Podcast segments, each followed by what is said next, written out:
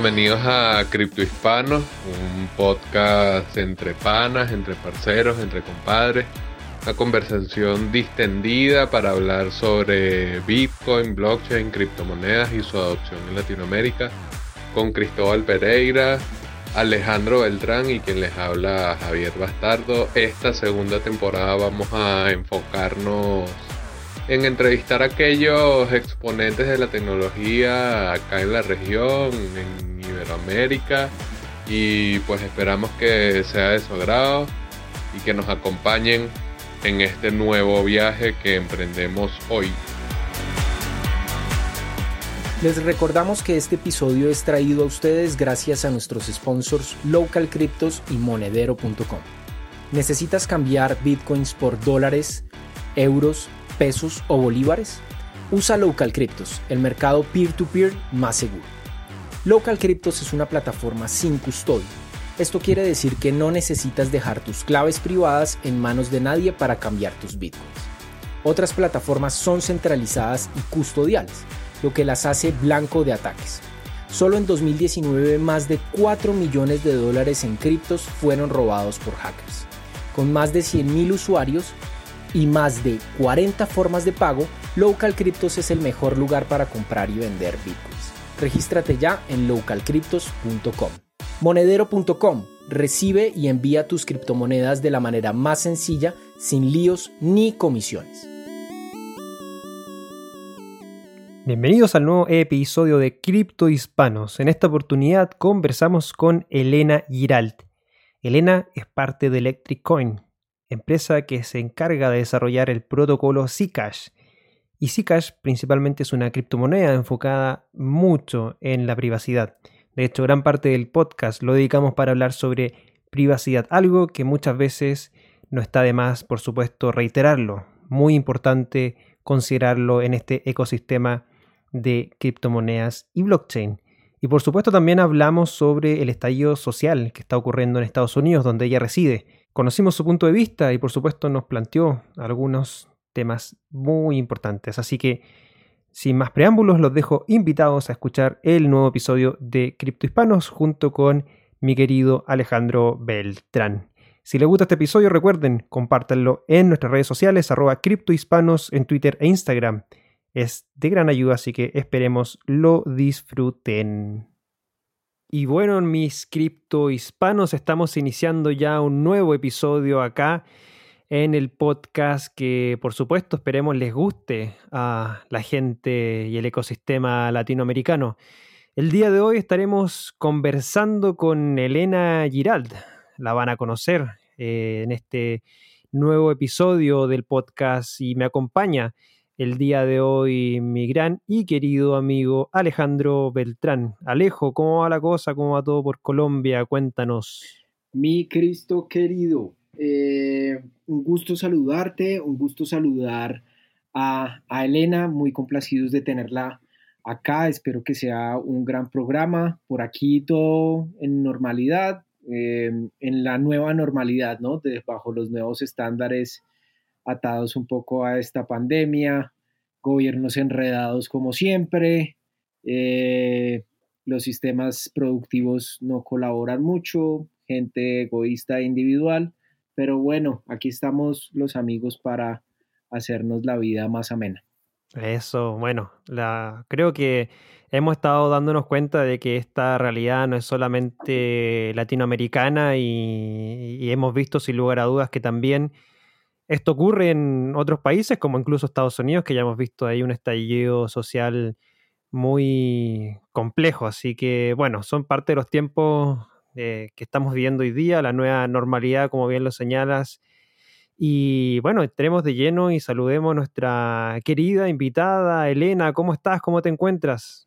Hola Cristóbal y Alejandro, es un gran gusto estar con ustedes en el programa de hoy yo estoy bien, gracias a Dios. Estoy en Nueva York, donde vivo, que, como tú has dicho, Cristóbal, es, un sitio eh, donde ha visto bastante protestas, bastante em, movimiento social en los últimos dos semanas.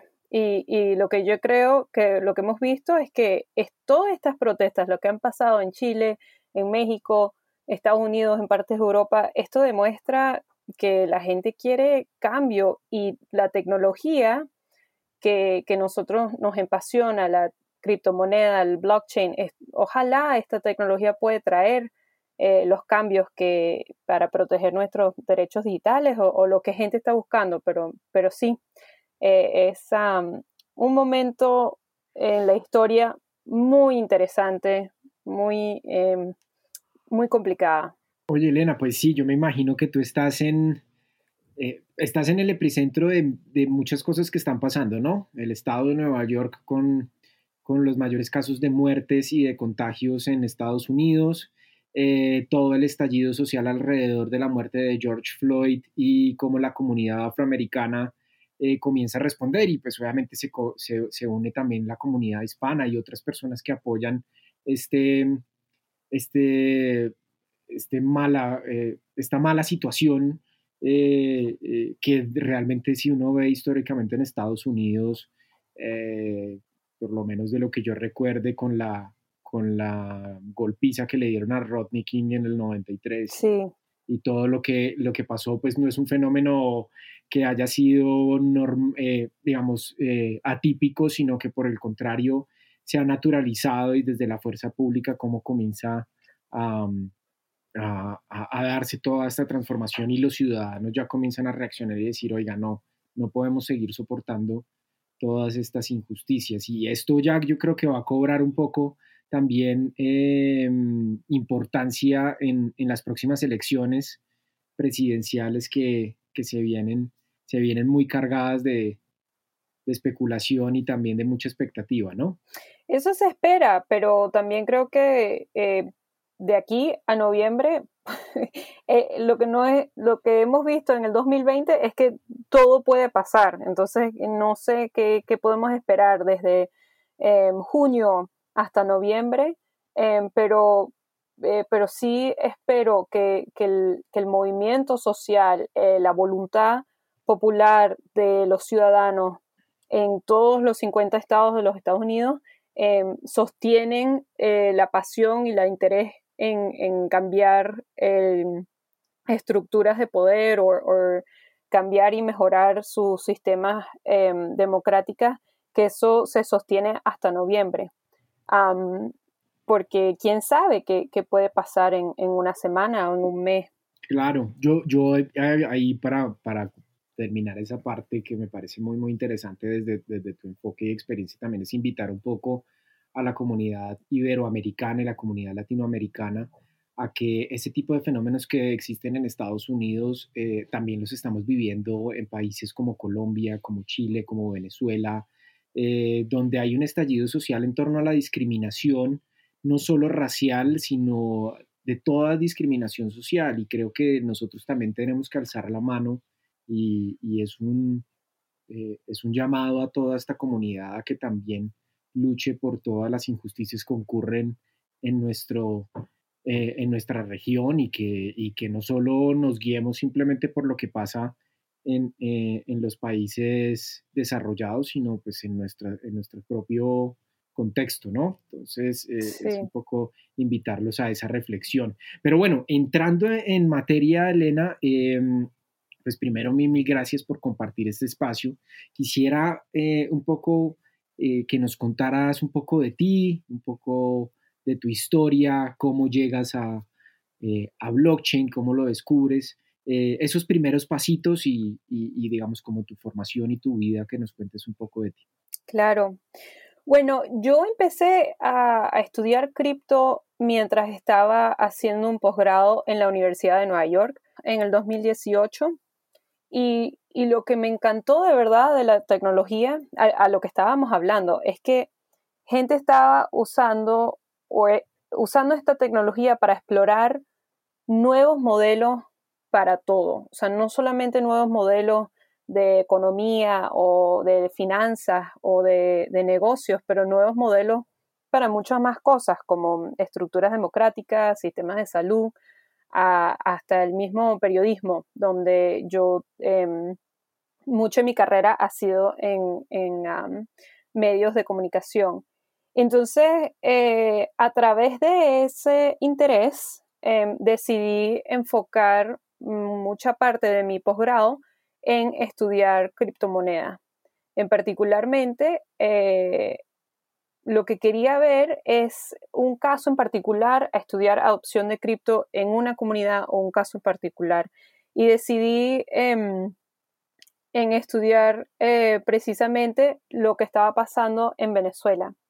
Mis padres son venezolanos, entonces ahí vino un interés muy personal, pero también Venezuela, por muchas razones, muchas razones, era un caso que, estaba recibiendo mucha atención a nivel mundial. ¿Y, a qué me refiero?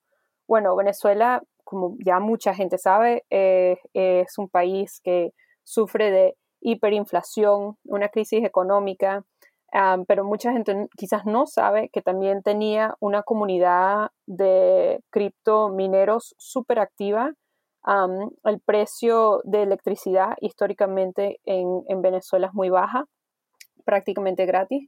Y bueno, en, ese momento era. Y también, eventualmente, en Venezuela salió lo que es ahora el famoso Petromoneda, que, que era la primera em, criptomoneda o activo digital respaldado o em, eh, eh, respaldado por un gobierno, un banco central de un gobierno.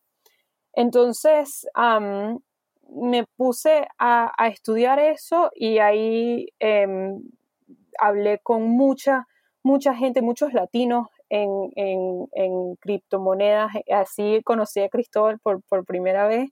Y de verdad lo que me di cuenta es que esta tecnología no es solamente para em, Nueva York, no es solamente para una área. Esta tecnología tiene la potencia, la oportunidad de ser ah, una herramienta para cambios globales, una herramienta para estructuras que, en un mundo digital donde no necesariamente hay em, diferencia entre un país u otro, porque con, el Internet puedes acceder a, gente o a negocios en cualquier parte del mundo. Em, esta tecnología de criptomonedas y de blockchain tenía muchas aplicaciones o mucha promesa. Y, también creo que lo que vi después de tanto estudiar el tema y, hablar con, gente es que Venezuela en realidad es o era la, la tormenta perfecta para probar cuáles son las promesas de criptomoneda, qué, es lo que creemos que puede hacer y cuál es la realidad, qué, es lo que de verdad pasa cuando pones esta tecnología sumamente experimental, sumamente volátil en una, en una área de crisis.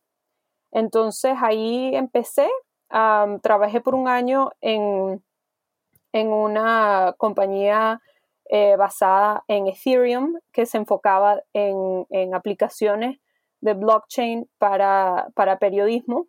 Y ahora, ah, hoy día, trabajo para el Electric Coin Company, que es una compañía que se enfoca en el desarrollo de Zcash. Súper interesante, Elena, tu, background y sobre todo, bueno, lo que comentaste, ¿cierto? Lo que eh, estudiaste para, la gente que, mm, eh, que no sabe qué, qué fue la maestría que estudiaste en NYU. Hice una maestría de administraciones de negocios. Perfecto. ¿Y ahí en, ese proceso encontraste o te topaste con, criptomonedas? Sí, así es. Fue una clase, que creo que la clase se llamaba Activos Digitales. Buenísimo. Eh, ¿Y quién dio esa clase? ¿Recuerdas quién fue ese profesor? Claro, e, creo que él, es el jefe de la, del Departamento de Finanzas, se llama David Yermack el tipo es un genio y, era David Yermack y después otro profesor que se llama Andrew Hinkes. Perfecto. Sí, he visto que harto, hay harto movimiento en, en, NYU cuando yo partí estudiando Bitcoin y, criptomonedas. veía mucha referencia a, temáticas que ya estaban pasando ahí en NYU y, y sin lugar a dudas creo que es un interesante epicentro, bueno, por lo que conocemos, ¿cierto? Nueva York como un epicentro del, sector financiero global. Eh, Súper interesante, por supuesto, que, de ahí también se esté gestando toda esta información y, todos estos estudios y análisis con respecto a la, adopción de, la, de las criptomonedas. Y bueno, parte de lo que nosotros dentro de este podcast tratamos de, dar, eh, ya sea consejos, conocimiento, punto de vista, experiencia y todo lo que podamos recabar, no solo de lo que hicimos en nuestra primera temporada, sino que también en estas conversaciones que estamos teniendo con grandes referentes como, como bueno, como es tu caso, y, lo vamos a ver en esta conversación, porque sin lugar a dudas súper interesante cuando se explora esta tecnología mucho más allá de lo que puede ser ya la misma disrupción de las criptomonedas. Tú ya lo señalaste, ¿cierto? Que sin lugar a dudas esta, esta tecnología permite generar un, por primera vez una, una desbancarización total, el, poder generar tu, propia libertad financiera, por así decirlo, no depender de, de otros entes, pero también permite el desarrollo de distintas aplicaciones y que nosotros también hemos conversado acá. Y bueno, lo mencionaste ahí, cierto periodismo en blockchain. Eh, ¿Cómo fue trabajar en ese, en ese punto de vista, en ese aspecto, en eso que, de repente uno podría decir, ¿cómo, cómo se fusiona periodismo en blockchain? ¿Qué es lo que buscaba eh, ese proyecto que estaba trabajando? Sí, les cuento. Em, empecé, bueno, la compañía se llamaba Civil como civil, derecho civil. Y civil era parte de, debajo la paraguas de compañías em, asociadas con Consensus, que Consensus es una compañía muy reconocida, muy grande dentro del ecosistema de Ethereum. Y la idea detrás de Civil es que cómo podemos usar blockchain, que esencialmente es una red para llegar a consensos. ¿Cómo podemos aplicar esa ese, ese característica de la tecnología a, una industria como el periodismo, particularmente para atacar los dos problemas más, eh, eh, más, vamos a decir, em, más grandes o más existencial que tiene el periodismo en un mundo digital. Uno, que es los fondos. El periodismo es muy difícil para, para, que sea un modelo de negocio viable con una plataforma digital porque quieres difundir la información, pero también quieres que, la gente paga para la información o paga para accederlo. Eso, uno. Y lo segundo es eh, combatir la amenaza de misinformación o lo que se llama fake news. Entonces, la idea era que, bueno, quizás podemos hacer una plataforma que a través de ah, un modelo de gobernanza podemos manejar la calidad de información sobre las redes. Entonces, si ves que que un miembro de este protocolo, un miembro de esta red está publicando eh, información, vamos a decir, que no es legítima o que es falsa o que no, em, no eh, sigue los estándares del periodismo, eh, entonces puede, ese miembro lo puede sacar o, o, la comunidad puede votar para vetar ese, esa publicación.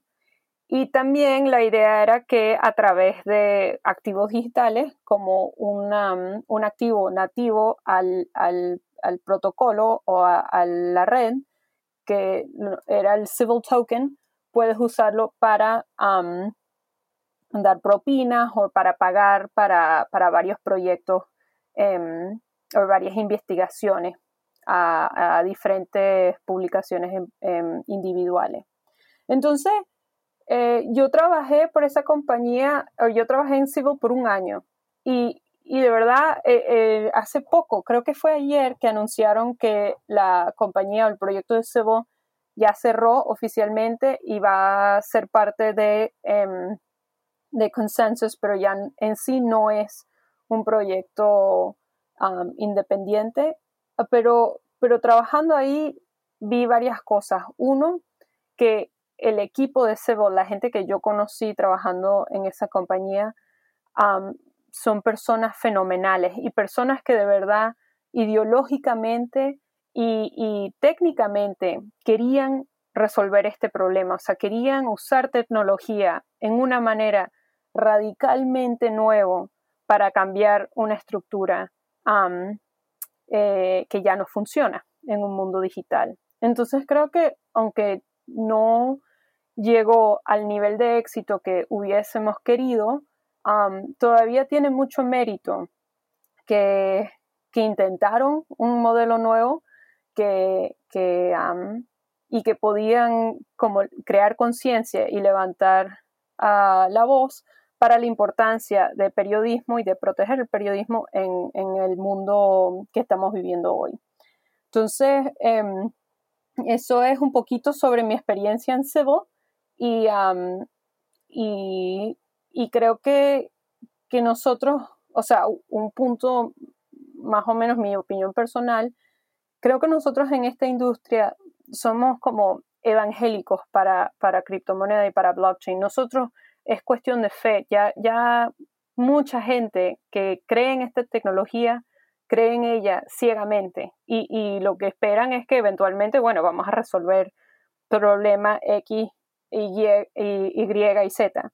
Pero creo que con ejemplos como la de Cebo, podemos aprender mucho, podemos aprender, mira, ¿por qué no funciona? ¿Qué nos hace falta? ¿Qué deberíamos hacer diferente la próxima vez? Entonces, esa es otra razón por la cual yo em, soy muy, muy, orgullosa de haber sido parte de ese equipo y creo que fue muy importante, eh, el experimento fue muy importante para, para, periodismo en general.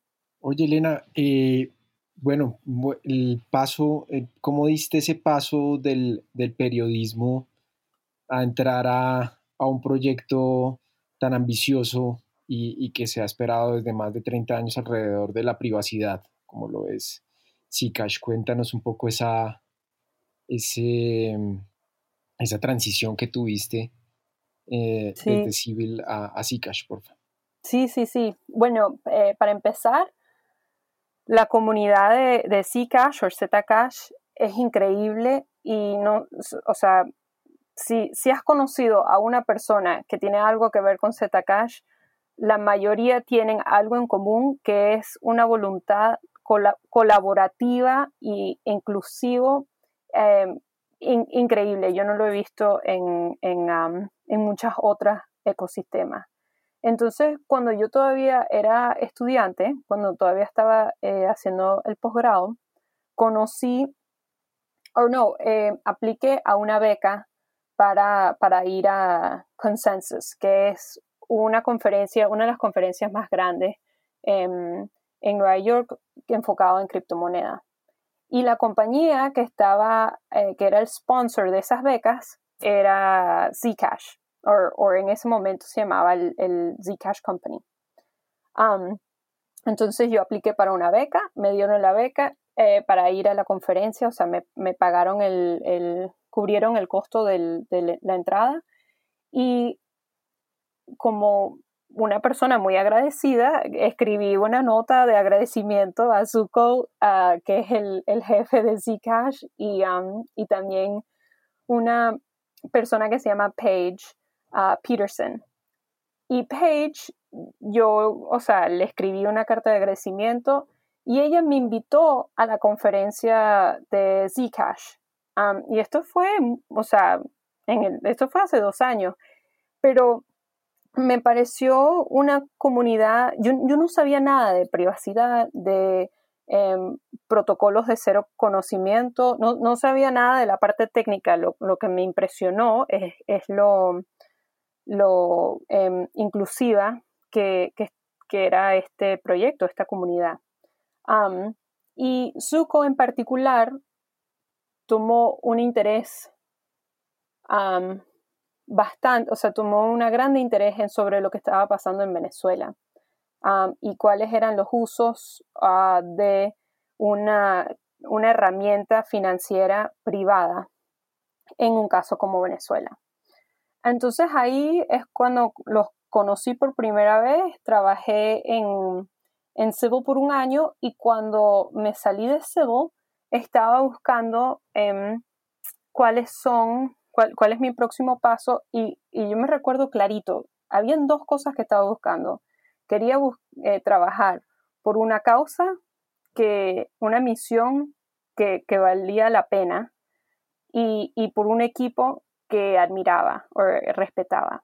Entonces, no sé, quería, estaba buscando trabajo, viviendo en Nueva York, uno de verdad, o sea, la vida aquí es cara, entonces estaba tratando de ver, conchale, quizás no quiero trabajar para una organización sin fines de lucro, aunque eso, esa, la misión ahí siempre tiende a ser un poquito más altruística, un poquito más cerca a, a los valores de uno, pero no quería ir por ese vía y también quería trabajar para un equipo que, que, respetaba, un equipo donde yo podía aprender y crecer mucho. Y en cripto hay, hay de todo, hay muchos startups, hay muchas compañías grandes, pero no siempre es muy fácil encontrar una, una compañía donde te pueden enseñar bastante, pero tú también puedes aportar. Entonces ahí eh, fue creo que un mensajito de Twitter que mandé a, a, Josh Sweetheart, que hoy día es mi jefe, y le dije, oye, veo que em, nos conocimos en la conferencia de ZK hace un año, me encanta lo que están haciendo, em, la misión de privacidad para mí fue, me llamaba mucho la atención por, por lo complejo que, que, es ese tema y, y le, esencialmente le pedí trabajo y, y, así fue. Súper interesante, Elena, y bueno, son, son parte de lo que uno puede vivir en este ecosistema cripto que la verdad es, no sé cómo decirlo, pero, pero cuando empezamos, por lo menos yo a trabajar muy fuertemente en, esto y darme cuenta de que habían equipos de trabajo distribuidos en todo el mundo, donde había mucha comunicación y cómo poder llevar adelante toda esta tecnología, la verdad es que me, entusiasmó mucho porque, bueno, tú lo comentaste ya y lo, has nombrado varias veces, eh, comunidad, la palabra comunidad creo que es súper importante en lo que estamos viviendo es algo que yo no lo veo en otro, en otro lado, no veo una comunidad relacionada en, vayamos a las tecnologías, machine learning, inteligencia artificial, como que existen compañías, centros de estudio, investigación, pero no sé, como que me cuesta muchas veces eh, buscar un poco el símil de, la comunidad que se forma en torno a la tecnología, que todos eh, de cierta manera trabajan de manera, llamémoslo así, independiente o buscando su proyecto, pero que al fin y al cabo suman a una comunidad completa y eso es súper, súper interesante. Em, antes de entrar en, materia de comunidad, quería preguntarte cómo fue el descubrir esto de privacidad, que tú bien lo mencionaste, que antes de entrar a Cash la, verdad es que la privacidad como que no, no, no, sé si a lo mejor no te llamaba la atención, no era un tema que, que tal vez no, no, lo veías tan interesante en su minuto. Eh, nosotros tuvimos un, episodio dedicado a privacidad y cómo conversando de cierta manera los datos que nosotros hoy día no, eh, exponemos eh, en Internet, obviamente no, no son, o mucha gente les cuesta tal vez tomarle el peso a, esa información. ¿Cómo, ¿Cómo, ves tú la, temática del concepto privacidad, sobre todo en la era digital, y cómo aporta Zcash o el trabajo que tú estás haciendo ahí a, mejorar esto? Sí, este ha sido uno de mis temas favoritas, o sea, una de las cosas que, yo he disfrutado más que aprender de la tecnología o, aprender del, del, protocolo es este punto, Cristóbal, es, es cómo, cómo exploraremos algo tan complejo como la privacidad. Entonces empiezo con, con, con lo que dije antes, que antes de trabajar en, en, este proyecto, yo creo que como mucha gente, no es que, no voy a decir que no, no me importaba la privacidad, pero simplemente no, no sentía la importancia de este tema en mi vida día a día. y, entonces cuando empecé a trabajar en, en Electric Coin Company, lo primero que pregunté es que, ¿por qué es tan importante la privacidad? O sea, ¿por qué ¿por qué esto? ¿Por qué, es la, de, todos los derechos digitales que podemos luchar para avanzar, que podemos proteger, que podemos diseñar herramientas para, para mejor manejar nuestros derechos. ¿Por qué, este equipo se enfocó en privacidad en particular? Y lo que aprendí a través de, varias diferentes perspectivas es em, en realidad cómo privacidad y vamos a decir el, la dignidad del individual para decidir cómo y con quién comparto información que me pertenece, que eso es un hilo que está conectado a casi todos los otros derechos humanos o derechos digitales. Entonces explico como de varias perspectivas. Por ejemplo, yo entrevisté a, un profesor de historia, eh, se enfoca en historia constitucional de los Estados Unidos. Y él me estaba explicando la historia de privacidad en los Estados Unidos de una perspectiva legal en los últimos ciento y pico de años. Y él le explicó, mira, eh, para derechos de mujeres, privacidad era importante porque em, para vender y comprar contraceptivos necesitabas poder eh, legalmente defender tu derecho de privacidad en contra del Estado, para que tu doctor y tú pueden eh, tener este, esta transacción de, un sistema de salud, de un tema de salud entre solamente ustedes dos. El, Estado no tiene el derecho y ese, eso se defiende por, a través de privacidad. Otro ejemplo, em, ahora que estamos hablando de protestas y, movimientos de justicia civil y derechos civiles, en los Estados Unidos hay una organización que se llama el NAACP, el NAACP, que es una organización para el avance de afroamericanos y, y gente, em, bueno, que, se identifican con ese movimiento. Ellos, hubo un caso muy famoso y un caso histórico donde el, el Estado quería obligar el, ese grupo a hacer su lista de miembros públicos. Y eh, ellos defendieron su derecho de mantener esas listas privados porque eh, los miembros iban a ser, vamos a decir, em, discriminados o podrían ser víctimas de, persecución legal si el Estado sabía que ellos eran parte de este grupo. Entonces empecé a ver que, que privacidad se hace más importante o más interesante dependiendo de la perspectiva que uno lleva a, este, a este tema muy complicado.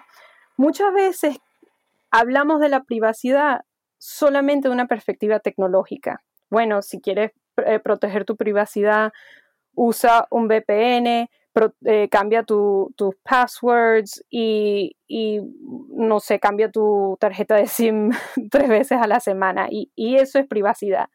En realidad, privacidad es algo que, siempre ha sido un tema importante. Lo que pasa es que en, el mundo antes de la revolución del Internet y un mundo predigital, la privacidad era el, um, el default, o sea, era no teníamos que pensar sobre privacidad porque sistemas eran privacidad eh, privadas naturalmente, o, sea, eran creadas de esa manera.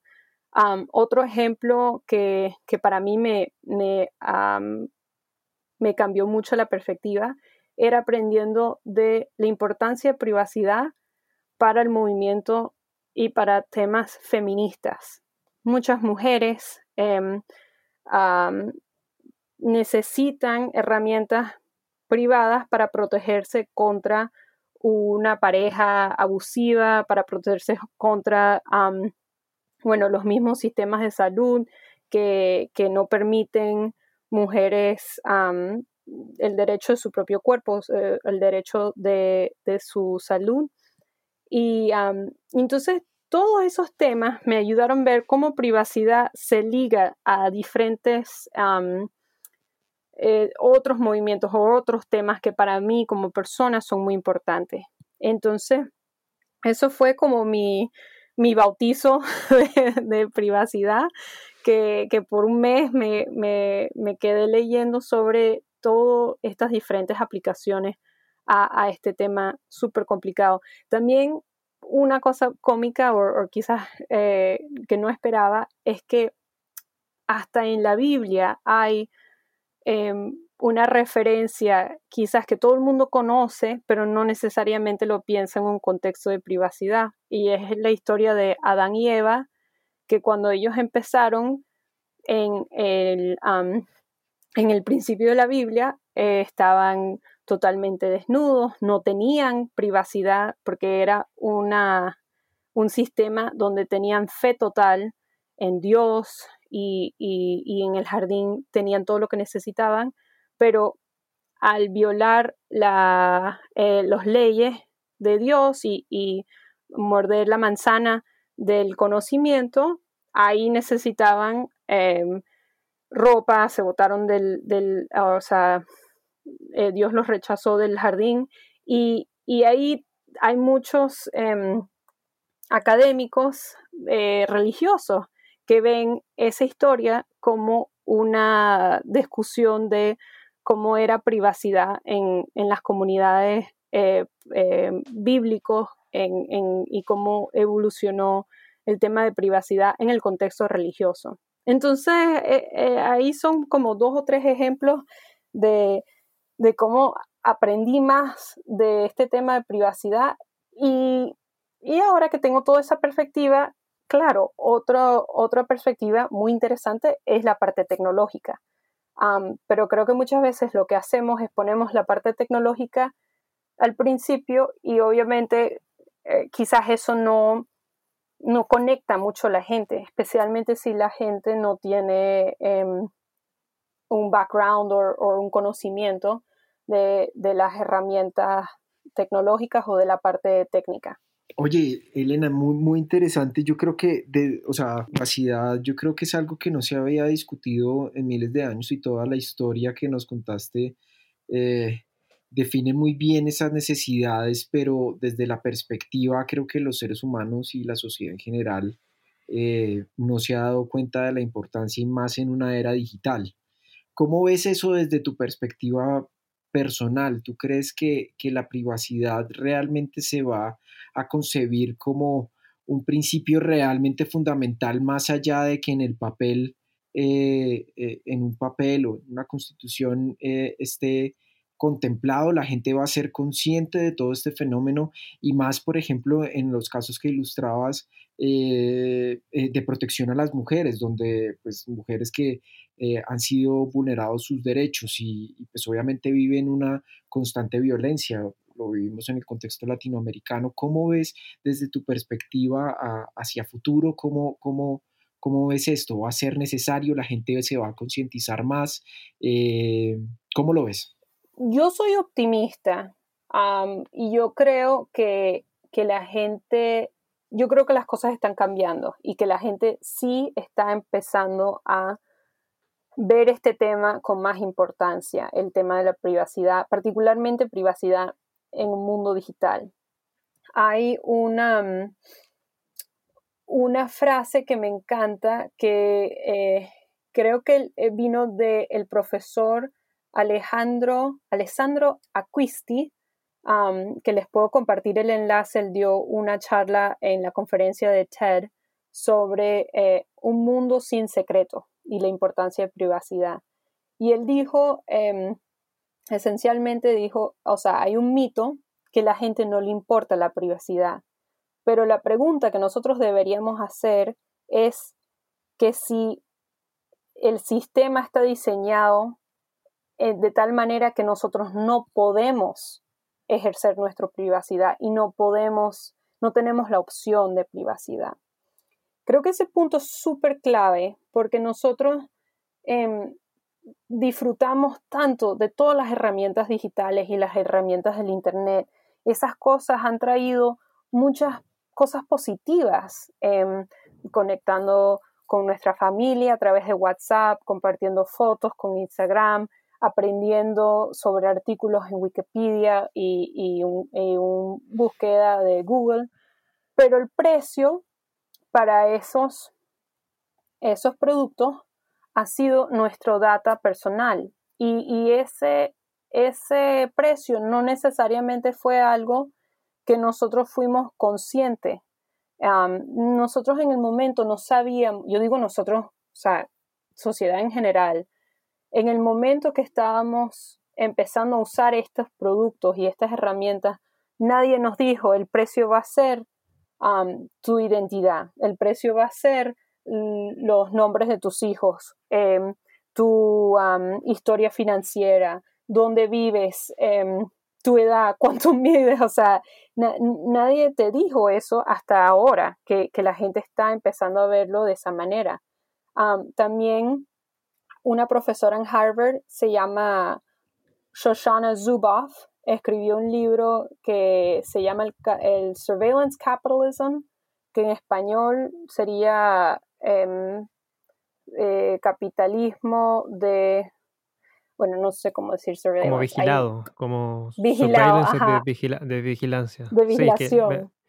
lo mismo me, Alex Prushat me, me recomendó también ese mismo libro es buenísimo y ella habla sobre el modelo de negocio de Google, de Facebook, de muchas de estas compañías es que nos puede dar cosas gratis porque eh, nosotros somos el producto. yo creo que eso va a cambiar porque ya gente está demandando y está exigiendo que tienen el derecho a una opción. O sea, el mismo la ley de GDPR, GDPR, eh, es la ley de privacidad en Europa. Esa ley tiene apenas dos años, cumplió dos años el año pasado. Entonces tuvimos 20 o vamos a decir 15 años donde el modelo de negocio fue nuestros datos personales y ahora creo que legalmente y también por cuestiones de opinión popular los, modelos de negocio que se basen en coleccionar nuestros datos personales quizás no van a ser muy viables en el futuro porque gente va a querer tener más eh, autoridad, más eh, independencia en, en, quién maneja sus datos y cómo y con quién eso se comparten. Entonces yo sí creo que, que vamos a ver un cambio, pero eso no, ese cambio no va a pasar eh, de hoy a mañana. Ese, ese cambio, o sea, quizás va a tomar años, cinco años, diez años, pero también una parte que, quizás tiene que ver con, lo que estamos haciendo en, en Zcash, en Zcash, lo, lo que a mí me inspira mucho es que nosotros estamos desarrollando tecnología en criptomoneda, pero también en muchas más áreas que que protege más la privacidad. entonces, también este, este, este causa de proteger privacidad en un mundo digital es muy difícil y quizás no es sino hasta ahora que hemos tenido las herramientas y la tecnología que de verdad lo puede hacer. Bueno, eh, es súper interesante esa materia, sobre todo eh, ese libro que señalas y, lo conversé con Alex y bueno, acá, perdón, mis amigos Alejo y Javi. Bueno, un saludo a Javi a todo esto que, está en nuestro backstage ahora en este minuto, pero em, eh, lo conversé con Alex en el podcast que, que, hago del blockchain Sami Latam, el BSL Podcast, y, y conversamos un poco lo mismo. Y, sobre todo me abre los ojos ese, ese concepto del, del surveillance capitalism, porque, porque efectivamente, o sea, cuando, y, muchas veces uno, uno lo, lo, escucha, y uno cuando las cosas son gratis porque tú eres el producto pero siempre me ha costado como, entiendo que es el producto, que entiendo que yo soy el producto, pero nunca le he tomado el peso a que el producto en realidad eh, es mi información, es, mi data, e, es, toda esa, todo, todo, lo que nosotros eh, día a día navegamos por Google, eh, publicamos en Facebook, publicamos en Twitter y, y bueno, uno podría estar discutiendo y conversando mucho. Sí, dime, dime Elena. El, el, último punto también, que creo que mucha gente quizás no lo, no lo piensa de esta manera, es que la privacidad es algo muy difícil valorar, porque hasta que lo necesitas, de verdad, verdad, no necesariamente le pones un precio. Entonces, em, yo de, o sea, no, no, pienso mucho compartir una foto porque eh, es más beneficio compartir el foto y todos los likes que voy a agarrar a través de esa foto. Eh, mi mamá y mis abuelas eh, y mis tías van a ver esa foto. Entonces, para mí es más beneficio que, que el riesgo de que alguien puede saber, Elena estaba en esta esquina el día sábado a esta hora. Pero ¿qué es lo que pasa? Cuando, cuando tú de verdad sientes la violación de privacidad, porque quizás una pareja te puede amenazar porque sabe tu, tu password a, tus cuentas de, de redes sociales, o quizás estás aplicando a un trabajo y hay algo en tu pasado que, que prefiere no compartirlo.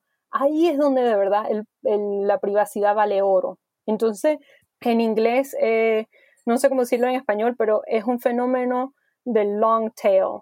O sea, son pocas y raras veces que un individuo va a necesitar eh, privacidad al extremo, pero cuando lo necesita, lo necesita eh, con mucha urgencia porque es para protegerse en contra de, una, de una amenaza o, de, un peligro. y privacidad como, como muchas cosas, o sea, un buen hábito de comer bien, hacer ejercicio, esa privacidad es más fuerte cuando tienes el hábito diario, que para mucha gente puede ser un poco fastidioso tener que, mantener y poner el esfuerzo día a día a, esas cosas. Es verdad. Eh, como tú le dijiste, es fastidioso de repente hacerlo. Porque uno trata, la verdad es que, bueno, no sé, será un tema de, no sé, de, de, de, de costumbre y, cuesta cambiar el mindset de, en, ese sentido, como he escuchado también a Andrés Jung, que es mi compatriota, que también desde que partí con el ecosistema blockchain, él estaba metido ya en temas de, de, identidad y, y, nos decía, o sea, cierra Facebook, cierra tus redes sociales, nos comentaba lo que pasaba en, en, las conferencias de identidad, donde, no sé, ni siquiera casi eh, que no podían tocar ni un USB, nada. es un tema que, eh. que súper, no sé. Eh, bueno, hay gente que, que, se, que, que, obviamente lo toman con, con, mucha más seriedad. Yo lo que creo que si, em, en mi vida personal, lo que yo he visto, una cosa es pensar una cosa a la vez, una semana a la vez. Entonces, lo primero es un password manager. Eso a mí me hace, o sea, es algo que bajé yo recomiendo One Password, pero hay muchas, hay varias em, herramientas para eso. Eso no tiene nada que ver con cripto, pero, pero sí creo que para gente que quiere em, un consejo práctico para cómo puedo como mejorar mi, mi, mi, mi privacidad, Password Manager y, y cambiar el, el, browser. Esas son dos cositas. Eso te, eso te iba a preguntar, de hecho era parte de la, de la pregunta, perdona, era, era ¿cuál es para para ir en, el track. ¿Cuáles eran los consejos que tú das? Bueno, ya diste uno, ¿cierto? Pero tus consejos como para empezar este proceso de, de, incluirnos un poquito más en la privacidad o tomarle el peso a la privacidad. Y el otro, ¿cómo ves tú, y sobre todo con lo que tú mencionaste en la comunidad Zcash, que, que, que es súper eh, interesante, ¿Cómo ves tú eh, el desarrollo de la comunidad, bueno, no solo Zcash, sino que también en, términos de Latinoamérica, de lo que tú has podido ver? Eh, ¿cómo, ¿cómo, ves esas dos preguntas? Te, las hago y, ahí ya le dejo a Alejandro el pase final para, su última pregunta. Lo que yo recomiendo eh, depende de em, el, experiencia o conocimiento que uno tiene. Si vamos a decir que viene de un conocimiento no muy técnico, pero, o sea, como un usuario típico, como vamos a decir, como puede ser mi papá o mi hermano o alguien que no necesariamente trabaja en esta industria. Lo que yo recomiendo, uno, es lo que dije el Password Manager, y dos, poquito a poco experimentar con diferentes productos. Por ejemplo, yo por muchos años era devota a, Chrome como mi, web browser preferido, porque todo se conecta con Chrome. Eh, el G Suite, Google Docs, o sea, me encantaba ese producto. Y quería experimentar con un web browser que, que, no hacía tanto em, eh, publicidades o no hacía tanto tracking um, para publicidades digitales. Entonces empecé usando Brave Browser. Me gustó. Eh, hay algunas cosas que son un poquito diferentes. Em, algunas páginas no funcionan muy bien, pero, pero Brave, con Brave me quedé. Eh, interesantemente, Tor, que es otro em, web browser bastante popular, em, como, como, restringe tanto el flujo de datos, hay muchas páginas que no funcionan. Entonces, eh, uno tiene que ser, yo soy un poco liberal en el sentido que el producto tiene que funcionar para que, o sea, más vale el, el producto y el beneficio que proteger los datos. Entonces eso siempre tiene que ser el objetivo. No, no vale usar un producto que no funciona pero te protege la privacidad. Entonces esos son dos, em, dos recomendaciones. Para lo que estamos haciendo en Zcash y gente que quiere aprender más o, ser parte de la comunidad, em, este, este verano estamos haciendo muchos avances en abrir código para el desarrollo de herramientas sobre plataformas móviles, o sea, teléfonos o lo que se llama light client, um, porque para mucha gente eh, descargar un nodo completo en tu computadora simplemente para poder hacer una transacción no es viable, no es una experiencia muy agradable. Entonces, em, si eres desarrollador o si tienes experiencia técnica, en 15 de junio vamos a tener un hackathon ah, de dos semanas, un hackathon virtual que es una tremenda oportunidad para aprender sobre este, esta tecnología, cómo funciona y también para empezar, no, son, no es solamente Zcash, son varias compañías enfocadas en la privacidad que están participando. Entonces eso es un dato, no se lo pierden el hackathon para proteger la privacidad que empieza en junio, junio, el 15 de junio. ¿Ese dónde pueden, para más información, y, te dejo Alejandro para... Para más información, ahí el hackathon va a ser sobre Gitcoin y también si van a la página de Electric Coin Company, van a encontrar toda la información en nuestro blog. Oye, súper interesante. Tenemos que eh, avisarle a toda la comunidad Cristo sobre sobre esa hackathon para que se inscriban. Puede ser a nivel de comunidad Latinoamérica, toda la comunidad desarrolladora se va a poder inscribir, ¿cierto? Sí, y hay premios, hay premios eh, para los, los que eh, ideas, ah, hasta 6 mil dólares. Em, creo que el, el, primer premio es de 2 mil dólares, después 500 dólares y también hay otros premios para creo que el, equipo eh, con más representación global, el equipo más creativo. Entonces, eh, vale la pena averiguar y, formar un equipo para participar. Súper, súper, Elena, ¿no? Eh, yo quería profundizar un poco en, este, en los temas, primero, de privacidad y la mujer, el papel de la mujer en el contexto, en el contexto social. Eh, las problemáticas siguen vivas, hay muchos hechos de violencia alrededor de, la mujer, por, miles de hechos, entre esos, pues el hecho simplemente de ser mujer, que es algo, es un fenómeno que no, ha pasado muchos años. ¿Tú qué crees? Primero, la, pregunta es, ¿qué solución le ves a, este cambio y cómo, cómo la privacidad y, y la tecnología que está desarrollando eh, aún más de privacidad, que es la tecnología blockchain, ¿cómo crees que puede ayudar a las mujeres? Y eh, segundo, ¿cuál crees que em, sea eh, la oportunidad o si crees que hay alguna oportunidad en, el papel de, la mujer en, la creación de, estas tecnologías, principalmente blockchain, nuevas tecnologías, donde pues hay una gran oportunidad de, de diversificar todo este patrón un poco patriarcal de, la tecnología eh, que ha sido histórico. ¿Cómo ves esa oportunidad de pronto que las mujeres puedan ingresar y, personajes como tú, por ejemplo, también tuvimos a, a, Camila Russo acá, que también es una, eh, es una gran influenciadora también de la tecnología, la conoce muy bien. ¿Cómo ves esos dos eh, esos papeles de, la mujer en, esta tecnología? Bueno, empezando por la primera, creo que privacidad es fundamental para proteger los derechos del individuo. La, la agencia que uno tiene, la individualidad la autonomía que una persona puede tener y también la, dignidad de poder decir, esta es mi foto, esta es mi información, este es mi mensaje, yo decido con quién y cuándo lo comparto.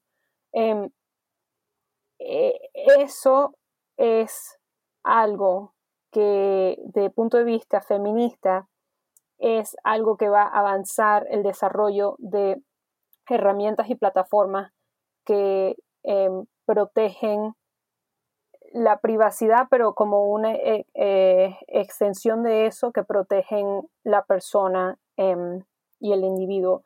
Creo que mucho de esto tiene que ver con poder.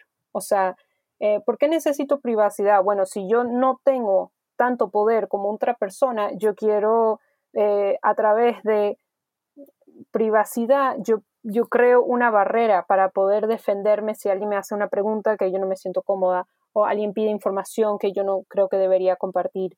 Em, la, privacidad es una manera de protegerse el individuo en un sistema donde el individuo quizás em, está eh, no en una situación con mucha habilidad de em, luchar o defender sus derechos.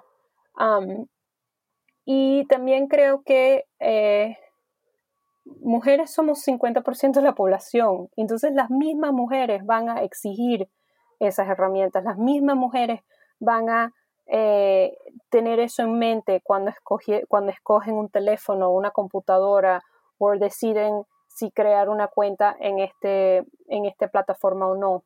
Entonces, eh, como dije antes, yo estoy súper optimista que mientras las mujeres siguen luchando para sus derechos como lo han hecho en México, en Chile, en Argentina. O sea, ha sido muy importante estos movimientos que quizás una persona piensa que es solamente una lucha por derechos democráticos una lucha por derechos eh, de salud, pero en realidad es un, es un tema bastante amplio y un tema que creo que mientras más derechos tienen las mujeres, eh, especialmente mientras más están al mismo nivel que, que hombres, eh, más herramientas vamos a ver y más avances tecnológicos vamos a ver que, protegen el derecho del individuo. Entonces esa es la primera, eh, la respuesta a la primera pregunta. Y la segunda